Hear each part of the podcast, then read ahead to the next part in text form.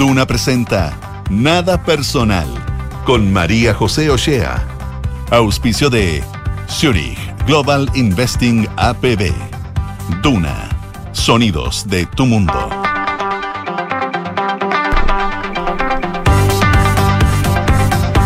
Hola, hola, ¿qué tal? Muy buenas tardes. Son las 7 de la tarde en punto. Bienvenidos a Nada Personal aquí en Radio Duna. Soy María José Ochea, estoy de mm, préstamo aquí, de reemplazo, porque generalmente estoy en terapia chilensis, pero ahora tengo el honor de volver al programa que eh, me dio la oportunidad de estar eh, en esta radio. Pero hay un, un error en la presentación, porque la verdad es que no estoy sola y no sé por qué no lo mencionaron, porque está aquí el dueño de casa de este programa. Enrique Yabar. ¿Cómo estás, Quique? Bien, ¿y tú, José? Muy bien, gracias. Uno siempre vuelve donde fue feliz, dicen por ahí. Sí, sí, es verdad, es verdad. Fui muy feliz en este programa y aprendí muchísimo, lo pasábamos muy, Muy bien, muy sí. demasiado bien. No, y qué bueno que no está Matías, porque, ¿Por qué? porque hace esas preguntas medias complicadas. Y dice, ya, pero José, ¿dónde le he pasado mejor? ¿En nada Ah, personal o en el terapia? Si estuviera ahí en todo abogado, ¿a quién salvaya tu mamá o tu papá? Claro, Esa- esas, esa esas preguntas complicadas que hace Matías, que le mandamos un saludo que probablemente no nos está escuchando. No, o sea, de ninguna manera no está escuchando. Y si no está escuchando, llama inmediatamente. Y ahí para saber si está ahí preocupado, se pega, porque si no, a lo mejor te la quitamos. ¿entendés? Probablemente. No, ¿Será? sabe que, sabe que ya está, está confirmado para más. le vamos a guardar su, su lugar. Oye, nada, bueno, muy, muy eh, contenta de eh, estar acá. Ha sido un día bastante, bastante movida. Yo creo que, aunque tratemos y todo de obviar, no podemos pasar por alto el caso Paribet. Sí. ¿ah? Ayer yo le decía a Matías que es lo más leído en todos los portales de, de noticias. Ya los medios de comunicación han tenido que cambiar sus pautas, sus grillas y tener que poner especiales para Ivette para poder ver lo que está pasando en este caso que tiene que es muy sabroso porque hay joyas, hay animadoras de televisión como Oye, Tonka Tomisic, Hay Rolex. hay Rolex. No sé si hay Casios, pero hay Rolex. Ah, Claro. que lo- lo- los relojes como que tuvieron un revival. Han De tenido un maneras. revival estos días, ah, gracias a Shakira y a, a Paribet, pero bueno, le incautaron un Rolex claro. a la Tonka. A pesar de que para el mercado de, de la gente que le gusta invertir y cosas así, lo- los Rolex y lo- los relojes de lujo en la pandemia fueron una de las cosas más transadas. Y, también eh, podría justificar lo que está pasando en este, en este caso donde hay muchas joyerías involucradas, tres en, en concreto que se hicieron ahí algún tipo de allanamiento, donde los relojes fueron un asunto que fue clave para esta investigación que tiene la Policía de Investigaciones, donde ya hay tres personas que estaban procesadas. Eh, Marco Antonio López, más conocido como Paribet, ya tiene una orden de detención. Su defensa dijo que se iba a entregar. Yo no tengo todavía la confirmación de si ya lo hizo o no. Hasta ahora, eh, yo que estaba en la redacción de la tercera, ¿Ya? hasta hace un minuto, no había ocurrido. Pero Perfecto. es noticia en desarrollo, de, de todas maneras.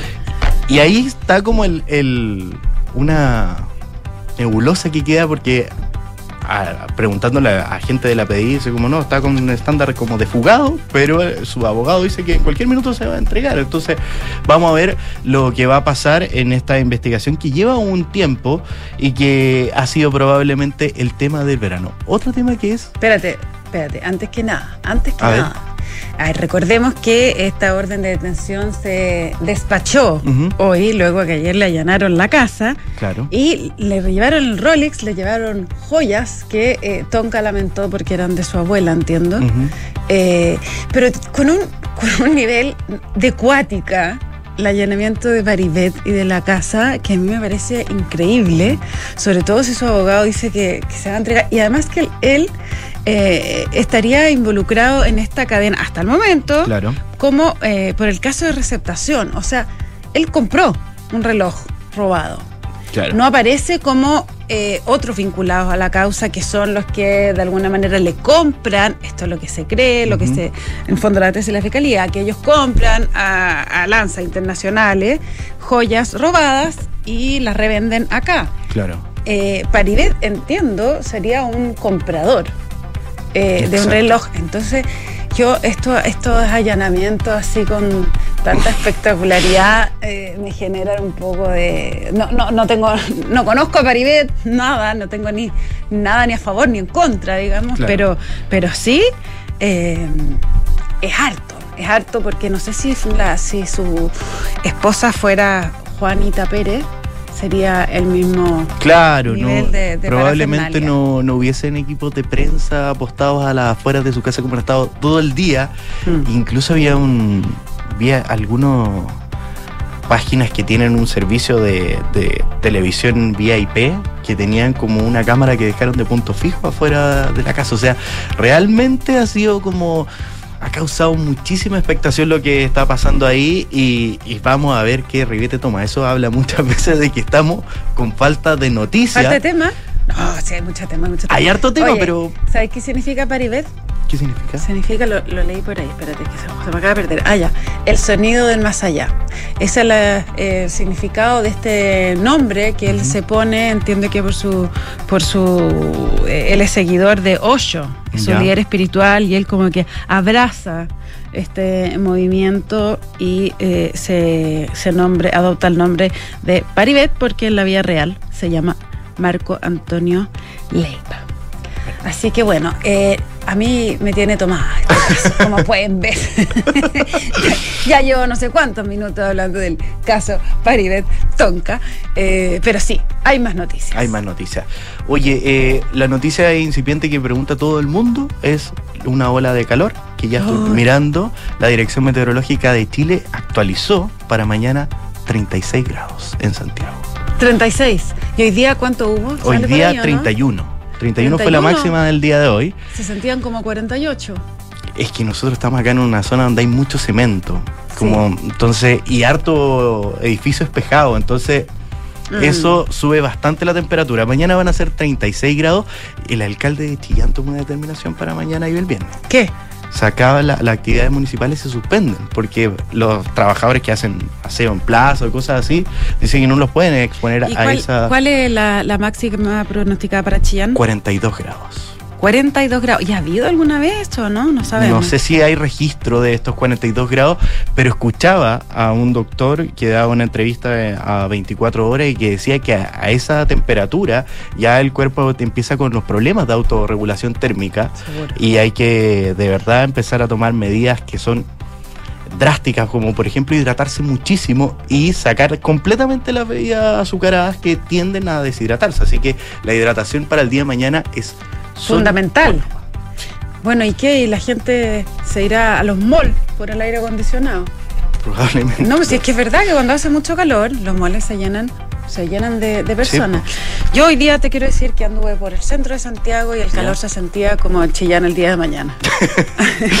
Hacía- Hacía muchísimo, muchísimo calor, así que bueno, ya saben, mañana todos preparados y todas preparadas con sus eh, botellas de agua, mucho bloqueador además, porque Sí. el sol está eh, pegando fuerte. Y eh, no sé si los turistas a lo mejor se estarán más contentos de que haya sol en las playas de Chile, Quique. Ahí está, está el, el gremio del turismo está menos optimista que el gobierno, que a través de, de su subsecretario, Harry Stay, que está en la parte subrogando a la subsecretaria Verónica llama. Harry Styles. Harry Stay. Ah, yo pensé que Harry Styles. Me pasó lo mismo. Pues acabo de escuchar, acabo de dar una entrevista en un canal de televisión y escuché cuando lo presentaron. Harry Styles. Claro, Estaba, pre- Dije- estaba- estaba predestinado a ser famoso ese señor. pero por supuesto. Sí. Y después tuve que esperar que saliera el GC para ver que se llama Harry Stay. Increíble. Así que, bueno, él... eh, Como Carter. Style. Styles. ¿O no? Exacto, el, el alcalde Rodolfo Carter que bromeó mucho con la pronunciación de, de su apellido. Y, y yo me acordaba, por ejemplo, de, Do- de Don Carter, De Don Carter. que ahora es Don Carter. Don Carter. Y el, y el presidente ahora se llama Jimmy Carter. No, Jimmy Carter. Bueno, el gremio del turismo, el gobierno dio a conocer cifras de lo que serían las proyecciones para este verano eh, y que ellos dicen que estiman cerca de 10 millones de viajes menos, pero son eh, cifras bastante generosas en comparación con el año pasado, que recordemos teníamos igual algún grado de restricción con la pandemia. Ustedes lo recordará porque probablemente fue el verano donde a todo el mundo le dio COVID-19. Así es. O sea, teníamos la llegada de Omicron y se subieron muchísimo los, los casos. Ahora eh, el gobierno espera y hace esa comparativa con el año pasado y espera que los números sean mucho mejores. El gremio del turismo no está tan contento con, con estas cifras.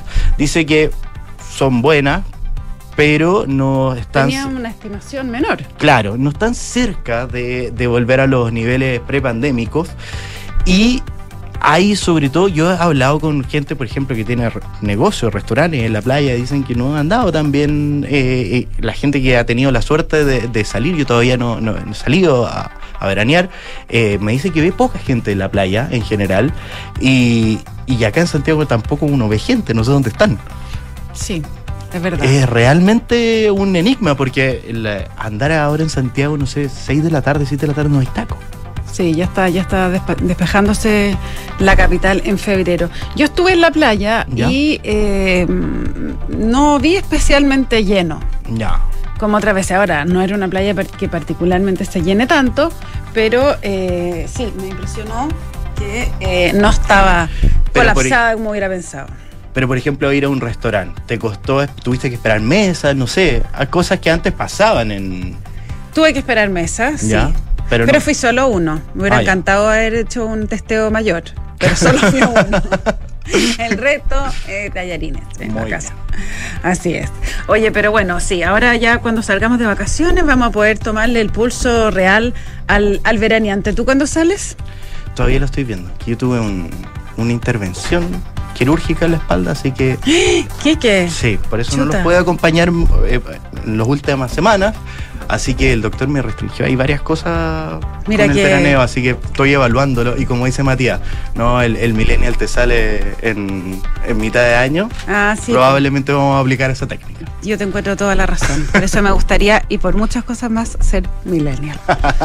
Oye, bueno, hablando de millennials, ¿no? Así es. Hablando de millennials, hace ingreso a nuestro estudio en forma radiante, como siempre, y llena de noticias y, y sabrosuras, la infiltrada. Sí, pero hagamos el hon- Ah, sí, pues nada que ver. El honor, la música, característica. Son los infiltrados en nada personal. Oye, debería llamárseles infiltrades. Sí, Porque porque, por lo menos además somos puras mujeres. Oh, entonces cambiamos. Y Juan. Pablo, Juan hay un hombre. Ah, Juan entonces Pablo la, bendito entre todas. la infiltrada, entonces, Juan Pablo. Es una moción Sí. que ya ingresó al Comité Creativo Editorial de Radio Duna y que probablemente 2023 debería tener ese toque. Muy bien, me sumo a la moción, vamos a pujar para que se haga realidad. Dicho eso, bienvenida a nuestro estudio aquí en Nada Personal, Isabel Caro. Hola, ¿cómo están? Benito. Muy bien. Venimos con hartas noticias A ver, a ver, a ver. que vienen Quiero- saliendo del horno, Quiero además. saberlo todo.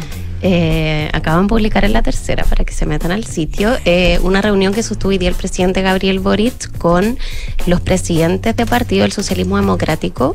Eh, el mandatario interviene así eh, en un debate muy álgido que hay justamente hoy en ese sector que es el oficialismo, ¿cierto? Eh, respecto de la posibilidad de ir en una o dos listas para los comicios de mayo eh, para el Consejo Constitucional. Eh, en un momento de máxima tensión, como les decía, el jefe de Estado eh, llama a los presidentes de partido hasta su casa, eh, llegan por, por ahí por las 2 de la tarde y es ahí donde él les pide un mayor esfuerzo para eh, lograr eh, de alguna manera la unidad del sector de cara a esta elección que ha tenido tensionado eh, al socialismo democrático y a prueba de dignidad durante las últimas semanas. Y esto además a puertas de que hoy día a las 8 de eh, la tarde, en poquito rato más, el Partido Socialista... probablemente tome algún tipo de definición o de algún tipo de señal. Eh, todavía no es claro si hoy día van a resolver de alguna manera la votación de si se van a ir con de dignidad o con el socialismo democrático, esto considerando que el PPD ya eh, marcó una posición el día sábado, el Partido Radical ha hecho lo mismo, ellos están por mantenerse una lista con el socialismo democrático y con la democracia cristiana, y es el PS hoy día el que tiene, digamos, todos los ojos sobre sí, eh, sobre este consejo político que eh, comienza a las 20 horas. La presidenta de ese partido citó además a una eh, reunión de mesa previa a las, a las siete y media, debería estar por empezar. Eh, y ahí es donde se van a empezar de alguna manera a tirar ciertas líneas de lo que podría hacer hoy día el Partido Socialista. Lo que nos decían durante la tarde es que se estaba fraguando una mayoría o, más bien una tensión como muy estrecha respecto de estas dos visiones. La presidenta del partido ha planteado que el PS debe quedarse con su coalición actual, pero hay otras visiones dentro del partido que están por irse con la prodignidad. Y que es como Camilo Escalona, por ejemplo. Por ejemplo, que, ayer además eh, bueno, Parece que estuvieron a la grito pelado. Sí, una reunión, muy, muy, muy, muy tensa más la presidenta del partido que él, porque él se lo tomó con calma y acusó el golpe, pero después tuvieron que salir a, aclarar la situación. Bueno, eh, en ese contexto finalmente es donde el presidente interviene en este debate. ¿Por qué? Porque el gobierno entiende que están en una situación eh, muy compleja, en un punto eh, de alguna manera como de un punto muerto en, el fondo, porque además esta, esta negociación y estas conversaciones han terminado en, en dimes y diretes entre ambas coaliciones de gobierno, en quién quiere diferenciarse de quién y por qué, eh, bueno, el tema electoral también. Eh, han resurgido muchas rencillas respecto de eh, lo que ha sido el Frente Amplio, la tesis del reemplazo, o sea, todas esas cosas han estado sobre la mesa y hoy día vemos un PPD cobrando un poco todas esas esas eh, afrentas que en el pasado eh, resintieron tanto eh, por parte hoy día de, quienes están, de, quienes están en el gobierno y de quienes quieren una lista única, porque creen que de esa manera se va a dar una señal en favor del gobierno del presidente Gabriel Boric y no ha sido solamente el presidente el que ha intervenido, también su comité político, de alguna manera diciendo que si bien ellos iban a respetar la decisión del PS, estaban por eh, que de alguna manera los partidos hicieran un esfuerzo último, unitario, de cara aquí al 6 de febrero, que es el día en que tienen que inscribirse a las listas. Eso es el lunes, ¿no? Sí. Ahora, Isa, eh, ¿el PPD tiene algún margen para cambiar de posición? Porque entiendo que acá... El, eh, hoy día tiene que tomar la decisión el Partido Socialista, en el cual está hay dos posturas, que una es ir con el PPD y la democracia cristiana y los radicales, o ir con el gran mundo a prueba de dignidad y sumarse a, eso, que es lo que quiere el presidente. Pero el PPD ya como por, no sé, creo que fue noventa y tanto por ciento. 94%. 94% resolvió que querían en, en, una, en dos listas. Eso mm. quiere decir solos con eh, ellos pensando en ese momento que con el PS, eh, la seis radicales. Claro. Ahora, con ese nivel de votación y el nivel de decisión con que el PPD ha planteado que no quiere ir con la prodignidad, de hecho, ellos empezaron, Gio Girardi con, eh, le dijo, no, la lista de los del indulto, la lista del indulto, eh, ¿tiene margen para darse vuelta? ¿O es difícil? Se ve muy complejo, al menos así lo, lo plantean desde, desde esa colectividad.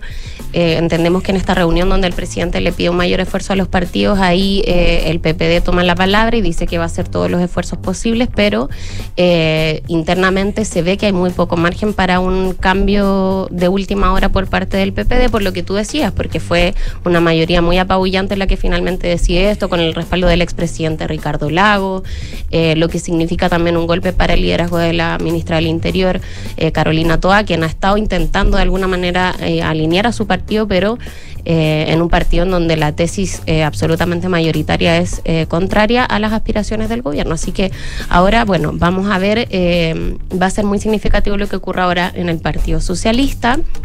Ahí ambos, ambas posturas están jugando el todo por el todo, sobre todo porque también eh, una decisión contraria a lo que ha planteado la mesa directiva dejaría en un mal pie a Paulina Bodanovich, eso se ha planteado, ella incluso ha dicho públicamente en las últimas horas que no ha pensado en renunciar y que pase lo que pase eh, se va a mantener en su cargo, pero otras voces de eh, el socialismo plantean que una derrota estrepitosa para ella podría dejarla de alguna manera muy debilitada para seguir en la conducción del PS.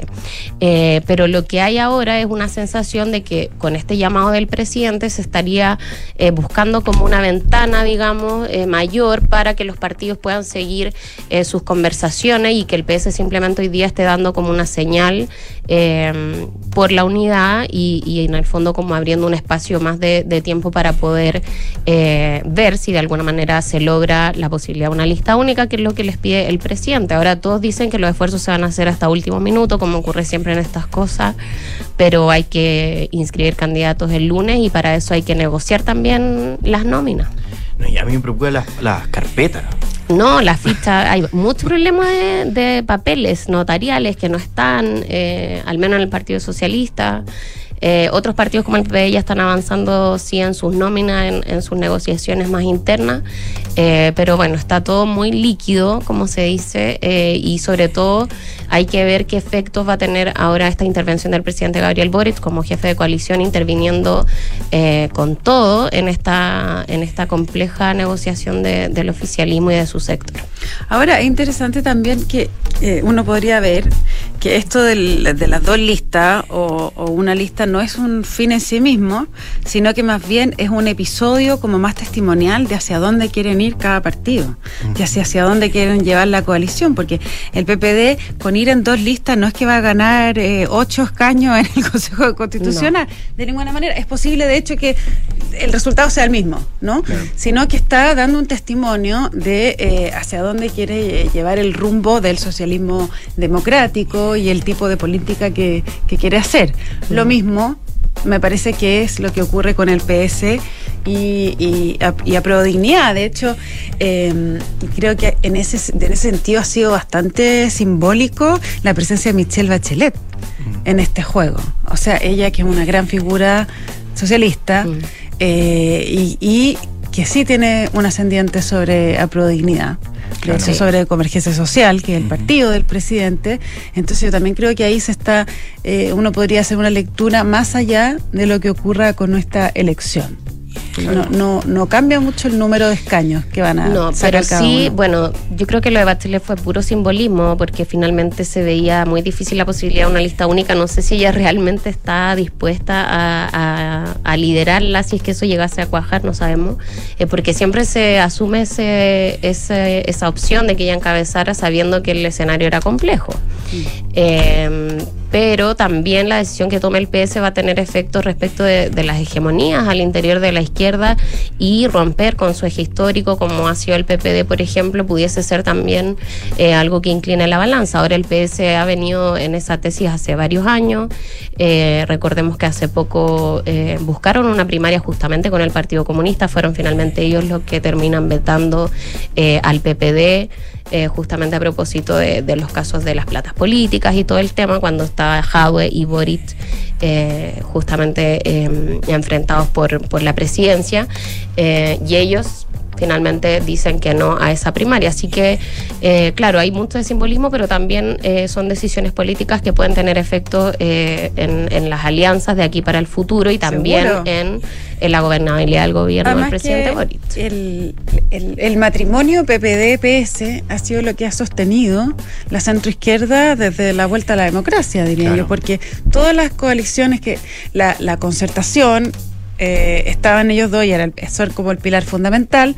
Luego la ex nueva mayoría es que se suma el, el PC, eh, o sea, después se puede haber ido la DC, etcétera. O- Uno entra y otros salen, pero siempre esos dos han sido los que han mantenido el, como el tronco histórico de lo que hoy día conocemos como socialismo democrático, pero que es la centroizquierda de Chile. Claro. Entonces sería como primera vez, yo creo que estos partidos rompen en, en un tema electoral y también como más bien ideológico. Mm. Y sus presidentas fueron fundamentales en las negociaciones para el acuerdo constituyente. Todos los participantes te dicen lo mismo. Entonces, están trabajando hace mucho tiempo. Claro, definir una lista única podría acabar con un gran dolor de cabeza que, que ha tenido el gobierno, que es convivir con estas dos almas, pero se ve muy difícil. El, eh, he tenido la suerte de poder ah, hablar con algunos parlamentarios del PPD y te dicen que ya está completamente cerrado. Venga quien venga, Mm, ofertón ofrezcan mediante, da lo mismo, lo porque ofrezcan. han habido unos ofertones bien atractivos ¿Ah, sí? o sea, desde el presidente de Revolución Democrática que habló de si querían tener más cargos dentro, eh, el presidente de Convergencia So- Social, Diego Ibañez, estaba ahí también con eh, llamando al Partido Socialista a ser los líderes de esta nueva coalición. Harta oferta y parece que no ha pasado nada, no se mueve mucho la aguja.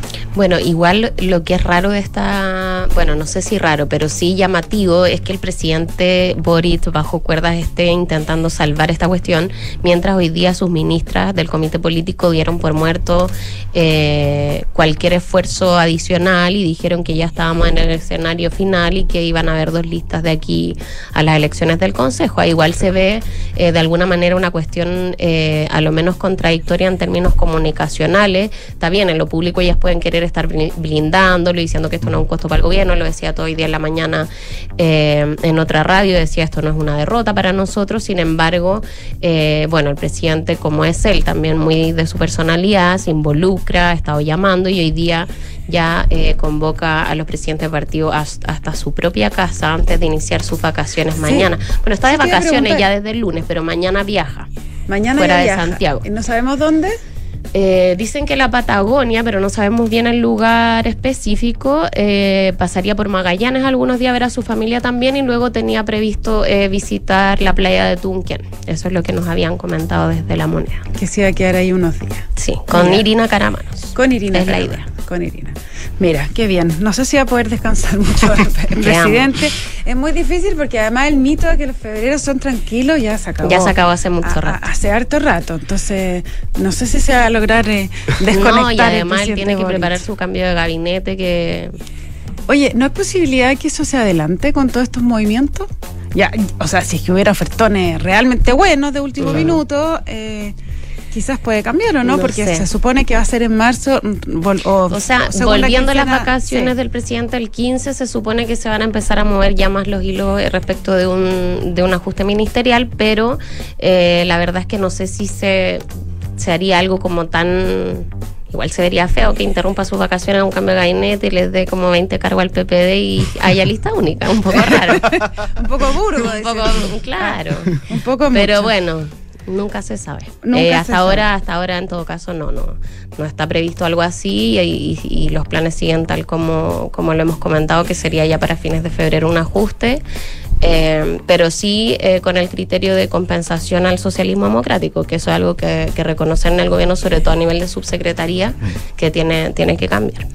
Bien, pues Isabel Caro, muchísimas gracias a nuestra infiltrada de hoy en Nada Personal y la liberamos para que siga reporteando como siempre, golpeando con su información. Muchas gracias. Nos vemos, que estén, que estén bien, Isa. Chao.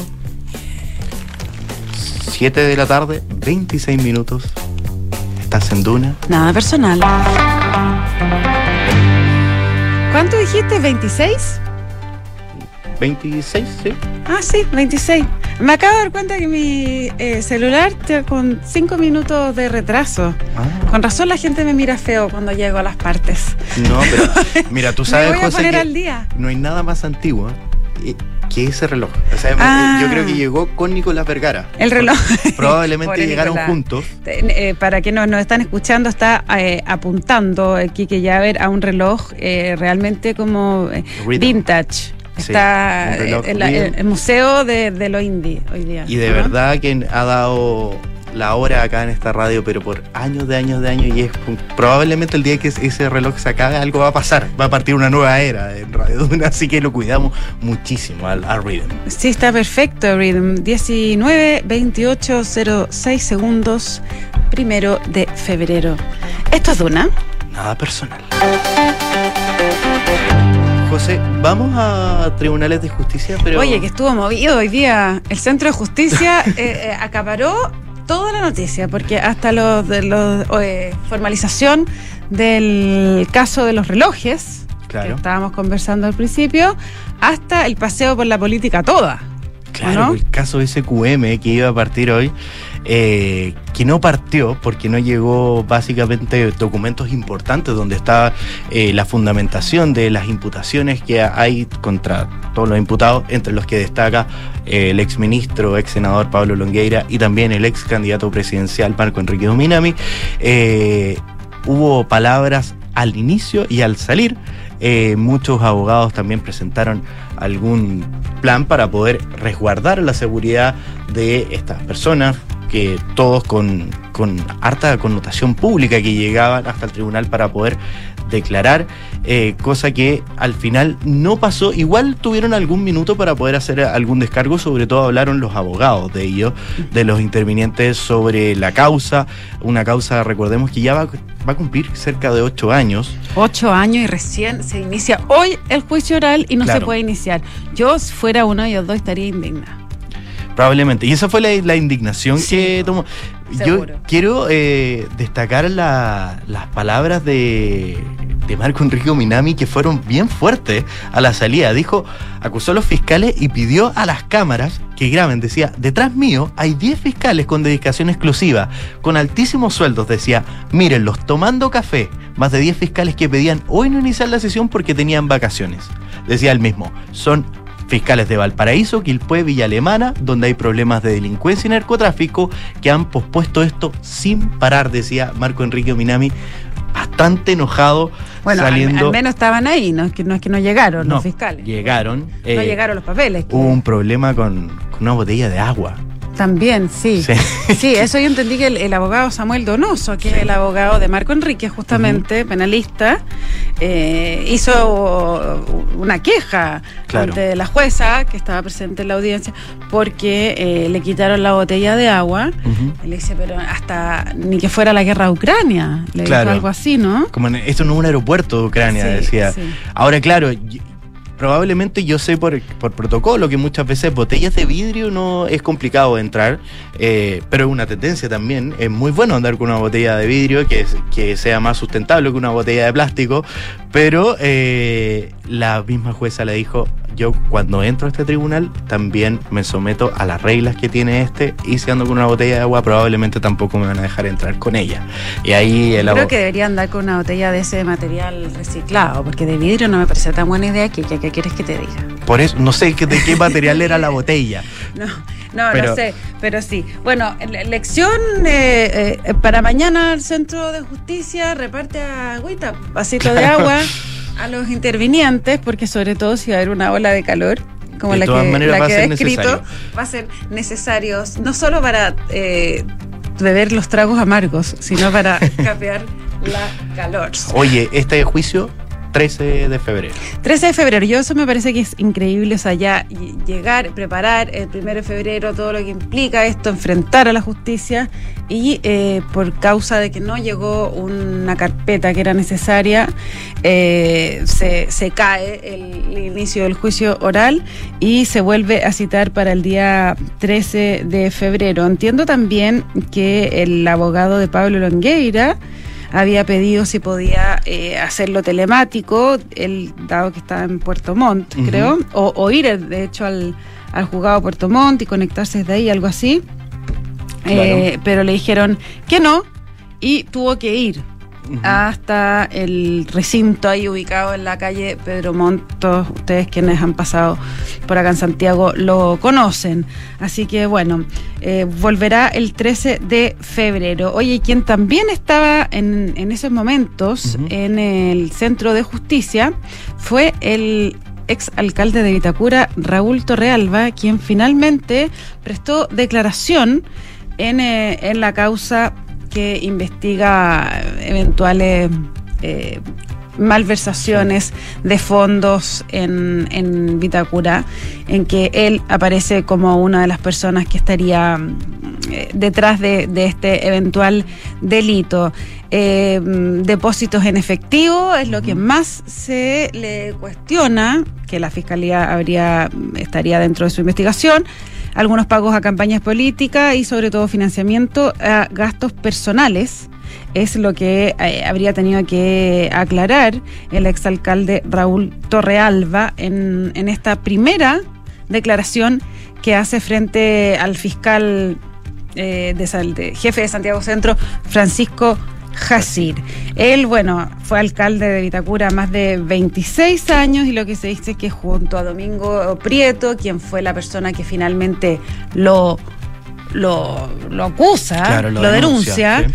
eh, junto a él, junto a, o, eh, Renato Sepúlveda y otra gente de asesores, otros círculos de asesores del alcalde habrían en el fondo eh, participado en estas eh, eventuales irregularidades que involu- involucraron bastantes sumas de dinero y, como decíamos en principio, muchos depósitos en efectivo durante eh, muchos, muchos años. De la investigación se dice que hay más de 1.400 documentos que mostrarían este modelo que se habría empleado para defraudar los fondos públicos del eh, municipio. Así que eh, entendemos que estuvo Raúl Torrealba declarando en la fiscalía hasta la, alrededor de la una de la tarde, desde las nueve hasta Claro.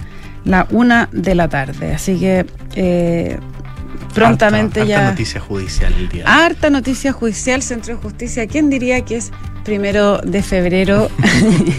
Probablemente la cafetería del Estado cerrada, ¿o no? de todo. Pero bueno. Yo recomendaría volver a abrirla. Pero para los colegas que fueron ahí a, a cubrir, qué bueno, porque fueron por uno y salieron con tres noticias. Salieron con tres noticias muy al tiro. Muy productivo. Muy pro. es una buena forma de ver las cosas. Así es, 7 Siempre- de la tarde, 34 minutos. Esto es Duna. Nada personal. Tenemos invitado. Tenemos invitados, sí, porque queremos saber. Bueno, ya estábamos hablando en extenso con la Isa Caro de los movimientos que hace el Partido Socialista para ver si el gobierno mantiene su esquema unitario o se divide en dos listas, pero tenemos, queremos saber qué se puede significar esto en concreto en las elecciones de los consejeros constitucionales. Y para eso estamos en el teléfono junto a Axel Caliz, que es director de la encuesta Tú Influyes. ¿Cómo estás, Axel? Hola, ¿qué tal? Buenas tardes. Hola Axel, ¿qué tal? Mucho gusto. Hola. Gracias por eh, eh, conversar con nosotros aquí en Nada Personal. A mí me gustaría partir preguntándote justamente lo que planteaba aquí Kike Llaver, que es como en fácil. ¿Qué significa y qué importa que vayan eh, un- las coaliciones de gobierno, Socialismo Democrático y Aprodignidad, en dos listas de candidatos o en una sola lista? A ver, hay una... eh, esto tiene una relación directa con la cantidad final de consejeros constitucionales, como se llamen, que va a elegir eh, la centroizquierda o la izquierda. Y eso repercute eh, directamente en el quórum, eh, cuán lejos, cuán cerca se puede estar de los famosos 30 votos, que son los tres quintos que necesita la convención o la, el, consejo, el Consejo Constitucional para aprobar las normas constituyentes. Entonces, eh, se van a elegir 50, partamos de lo más básico, 30 es la cifra que hace los tres quintos, entonces la pregunta es, ¿quién está más cerca de los 30, la oposición o el oficialismo? Ese es como el, es, es como el nombre del juego, ¿quién queda más cerquita? Y si yo divido fuerzas, el sistema electoral me castiga en términos de matemáticos, porque lo que hago es que favorezco a la lista más grande. Eh, si el socialismo democrático y el y Aprodignidad van van separados, evidentemente que Chile Vamos va a ser la lista más grande y por un efecto matemático de remanente que sería súper largo de explicar, eh, va, va a favorecer seguramente en las regiones donde se eligen cinco y en algunas regiones donde se eligen tres a Chile Vamos o Chile Vamos republicano, yo creo que no va a haber acuerdo ahí, pero a Chile Vamos. Entonces, esa es la parte matemática. Y hay una parte política que es que en general las, las campañas, los candidatos o candidatas tienden a diferenciarse unos de otros y eh, en el fragor de la lucha electoral aparecen estados de ánimo que no pueden eh, ser muy auspiciosos para el gobierno porque va a aparecer evidentemente una lista que es del gobierno y el y la lista del socialismo democrático aunque no lo diga yo creo que sí van a haber algunos candidatos que van a tender a separarse de lo que ellos mismos algunos han dicho de la lista del indulto. Entonces, ahí eso va a ser eh, un incordio y va a ser, como se dice en buen chileno, una mala onda que va a perjudicar al gobierno. Ese es como el resumen del resumen del resumen. El resumen del resumen del resumen, bastante bueno y clarificador, te quiero decir, eh, Axel Calliza, así que gracias por eso. Ahora, por lo que tú dices que matemáticamente eh, la lista la lista mientras más grande, más saca, ¿cierto? Claro, Eh, sí, así es. Por eso está bien claro que, el presidente está jugado, porque el. Partido Socialista y el PPD finalmente, si es que puede, se suban a la lista grande. O sea, José, nunca ha habido en los 30 años, 32 años de presidencia que la lista del gobierno de turno vaya en dos listas. Ahora, sí, esto no afecta cuando son listas a concejales. Y ahí lo quiero explicar. ¿Por qué? Porque cuando se eligen concejales, las cantidades de concejales no afectan esta distribución porque se eligen 6, 8 y 10. No sé si se acuerdan un poco. Entonces, cuando tú tienes eh, seis cargos y hay dos listas de el oficialismo, eh, afecta poco, no, es, es muy marginal. Pero en las de cinco, con poca lista, afecta mucho. Ahora, eh, tú decías que es primera vez que irían separados una coalición de gobierno, pero yo te podría decir que es primera vez también que vemos dos coaliciones que se quieran poquito, que estén unidas en un solo gobierno. Es que es que es que se enamoraron en el poder, no antes del poder, o, o están tratando de enamorarse de una ejerciendo el poder, cosa que es bastante difícil. Pero no, no es un mal motivo enamorarse estando en el poder. Un buen motivo No. para enamorarse, Claro. creo en yo. verano sobre todo. Eh, pero es, es, es complejo porque evidentemente a Dignidad es el socio fundador de este gobierno y se sienten que han ido perdiendo espacios de poder, es cosa mirar los ministros mejor evaluados, eh, y al mismo tiempo el socialismo democrático piensa que es un invitado que sin derecho a propiedad, porque en el fondo eh, tiene ministros, pero no tiene ni subsecretarios, ni seremis, ni ni un organ- ni, ni, ni un mandatario, ni eh, directivos que sean a nivel de regiones o de grandes empresas públicas. Entonces, salvo por ahí Máximo Pacheco, pero todo el resto es casi todo a puro dignidad. Entonces, al final, eh, para que no haya estas diferenciaciones, eh, es lo más, lo más lógico eh, tanto para la derecha como para la izquierda y centro izquierda habría sido que cada uno fuera en una lista. Ahora, esto es pura teoría, eh, como yo le decía a unas personas que me llamaban de este famoso comité político del Partido Socialista para que les, le- le- le- les, les tradujera algunos números, todo esto depende del elenco que tú tienes, porque si no tienes un buen elenco no te sirve ni una, ni dos, ni tres, ni cuatro listas. O sea, si tú no tienes buenos candidatos, eh, esto es pura teoría y al final un poco le puede pasar lo que fue el socialismo democrático acá en la región metropolitana en la última senatorial, donde entre todos los candidatos no llegaron al 7%. Ahí estaba Paulina Bodanovich, presidenta del Partido Socialista, estaba Natalia Pedgentili y no eligieron a nadie. Entonces, eh, y Fayola Caipillay, por ejemplo, que fue solita, sacó un 15%. Entonces, Porque tiene que ver con el conocimiento que tiene la figura, por eso están recurriendo a ex Exactamente. parlamentarios, alcalde y todo, porque es un tiempo muy corto de campaña, entonces necesitan dar a conocer eh, y no hay no hay tiempo para dar a conocer, se tiene que dar a los conocidos, ¿no? Claro. Exactamente, es un tiempo súper corto de campaña, eh, prácticamente va a ser un mes, que va a ser eh, abril, porque la campaña oficial parte ahora en febrero, como el, la, la fase, y el 8 de marzo parte la campaña radial y de y de propaganda radial, o sea, propaganda radial y la de las brigadas estas que se pueden poner en la esquina. Claro. Pero en general el capital máximo es que las personas sean conocidas. Ahora la pregunta es, ¿sean conocidas por quién? Porque pueden ser conocidas de los que votaron por ellos hace muchos años, pero eso era en la época cuando votaba poca gente y los que votaban eran muy convencidos, pero ahora tenemos un padrón de 15 millones y en la cual me imagino que van a votar eh, de acuerdo un poco a, lo, a, lo- a los cambios de domicilios que sube el CERVEL, que fueron 815 mil hasta el viernes pasado, que fue la, fecha que venció, que es mucho. Vamos a tener por lo menos 6, 7 millones de personas que no conocen o nunca han votado por estos viejos crack o los dinosaurios que van a salir de su de su de sus hogares que ya estaban ahí cuidando a los nietos entonces eh, es, es difícil la situación O sea, Axel, igual ahí ya podemos dar por, por sepultado lo que pasó en la elección pasada, donde los convencionales constituyentes, que le fue muy bien a gente que era desconocida, independiente, y, y gente te decía, no, vamos, hay que votar por independientes, decían, y esos nombres desconocidos muchas veces también le, fue, le terminó yendo muy bien. Sí, pues, o sea, bueno, recordemos que esto, esta es la antítesis de esa elección, porque aquí no vamos a tener más de siete u ocho listas, y en la elección de mayo del 2021 tuvimos 68 listas, porque habían ocho listas de partido y más de 60 de independientes, listas, no candidatos, listas. Ahora, igual eh, eh, ahí hay un poco de, de sesgo de uno que vive en Santiago, eh, pero había muchas personas que eran conocidos en sus territorios, Claro. en sus lugares, que eran dirigentes sociales. Eh, ahora que no lo hayamos conocido acá en la capital eh, era otro cuento, pero en general había una un impulso, había una predisposición a votar por independiente. Y bueno, y al final la, la comisión, la convención eh, habían 102 independientes y 52 militantes, entonces eh, era era 2 a 1 el independiente versus los militantes. Ahora vamos a tener casi pura gente militante. Eh, Axel, ¿y el panorama en la oposición cómo lo ves? Porque está eh, Republicano y Chile Vamos, que al parecer no van juntos tampoco, y por el otro lado el Partido de la Gente.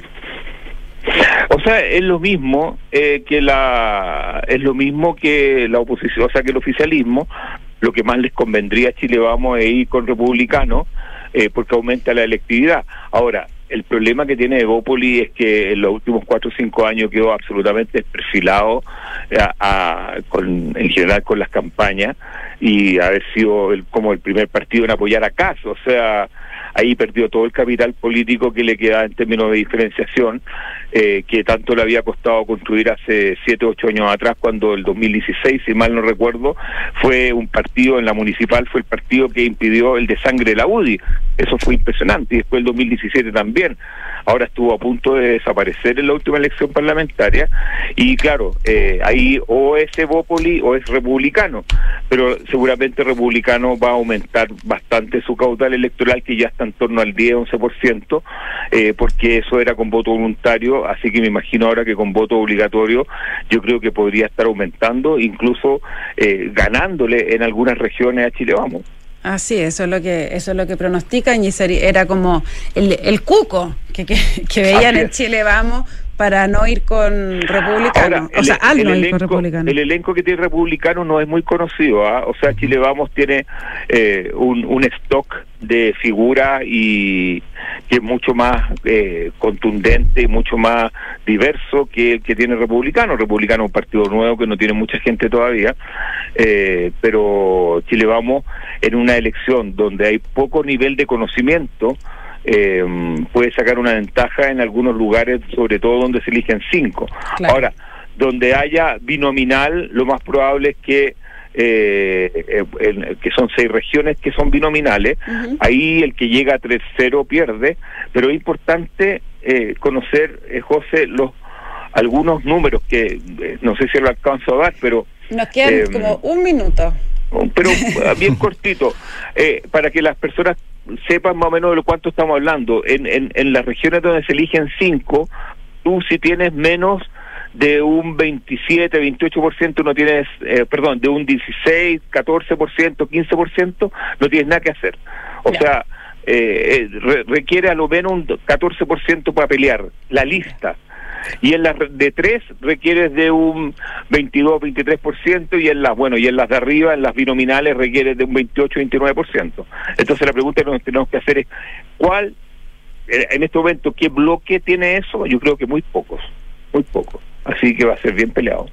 Bien, pues noticia en desarrollo, ya el lunes va a estar esto resuelto, el lunes tiene que quedar resuelto a las 12 de la noche. Axel Callis, muchísimas gracias por conversar con nosotros esta tarde en Nada Personal. Chao, José, chao. Cuídense. bien. 7 de la tarde, 46 minutos. Momento de saludar a nuestros patrocinadores. Saludar a nuestros patrocinadores. ¿Quieres comenzar a ahorrar para un proyecto o quizás asegurar lo que has conseguido? Quique, hazlo con Zurich, porque cuenta con múltiples alternativas en ahorro y protección para cada etapa de tu vida. Conoce más en zurich.com Oye José, y este verano vi una experiencia gastronómica única donde se cocina, saborea y disfruta en comunidad. Únete al club Paula Cocina y comienza a recibir todas las semanas recetarios, contenidos exclusivos, newsletter, descuentos y beneficios en más de 60 restaurantes y tiendas gourmet. Suscríbete en paulacocina.cl. Buenísimo, de todas maneras. Siendo las 7 con 47 minutos, vamos a una tanda comercial y volvemos rapidito aquí en Nada Personal.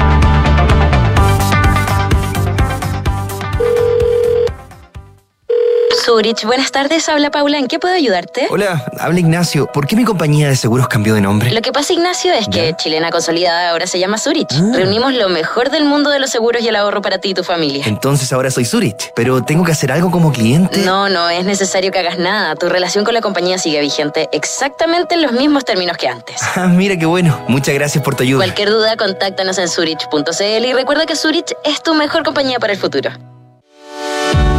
Con Talana, la más completa plataforma digital de recursos humanos, ahorras tiempo y costos. Gestiona la información laboral de tus colaboradores. Firma digitalmente, calcula remuneraciones y encuentra al talento ideal para tu empresa. Directo desde la app más descargada y mejor valorada para la gestión de personas. Únete a las miles de empresas que ya han digitalizado su área de recursos humanos con Talana. Conoce más en talana.com.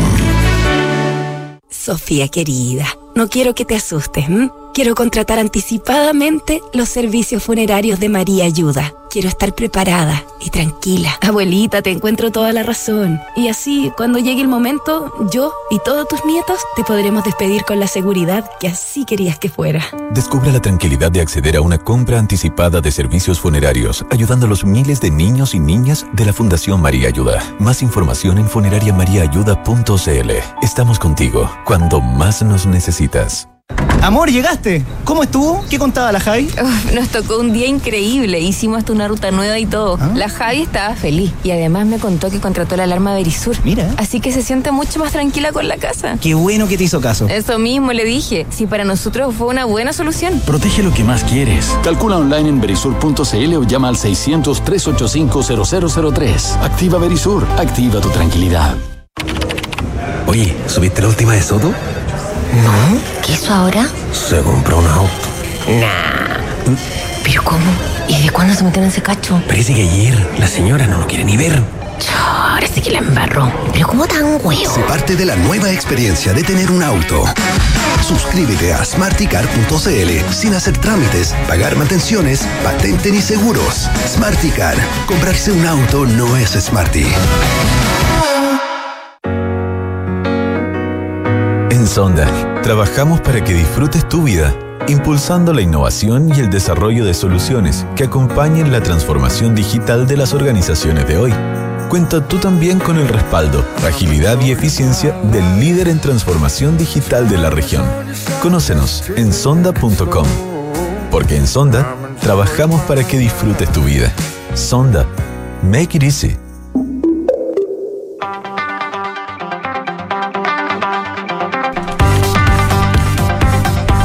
19.51, estamos de vuelta aquí en Nada Personal en Radio Duna este día miércoles primero de febrero. Kike Yabar.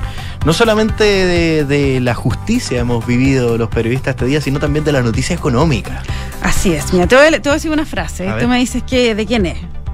Espérate, que justo se me perdió la frase. A ver. Perdamos los miedos, porque los escenarios catastrofistas que se anticiparon no han ocurrido y no van a ocurrir en los próximos meses. ¿Quién lo dijo? A ver, llame ya, llame yo, ya. Yo sé quién es. ¿Quién es? Mario Marcel. Así es, muy bien. Que, que en- uno lo ve ahora completamente empoderado de su rol de ministro de Hacienda porque esa palabra, miedo, como presidente de Banco Central, no se usa jamás. Así. Pero al tener un... Sí, porque empieza...